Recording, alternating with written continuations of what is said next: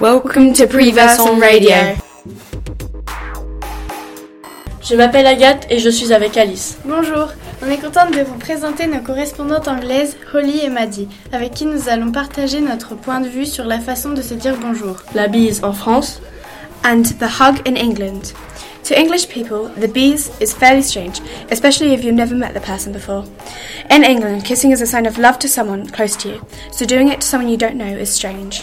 To lots of people, mostly younger ch- children and teenagers, la bise is funny, as we associate kissing with attraction to someone.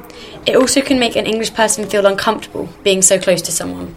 Pour notre part, Alice et moi, on trouve ça perturbant de ne pas se faire la bise. Avec leur manière de se dire bonjour, le hug, on se sent plus proche. C'est une façon drôle de se dire bonjour.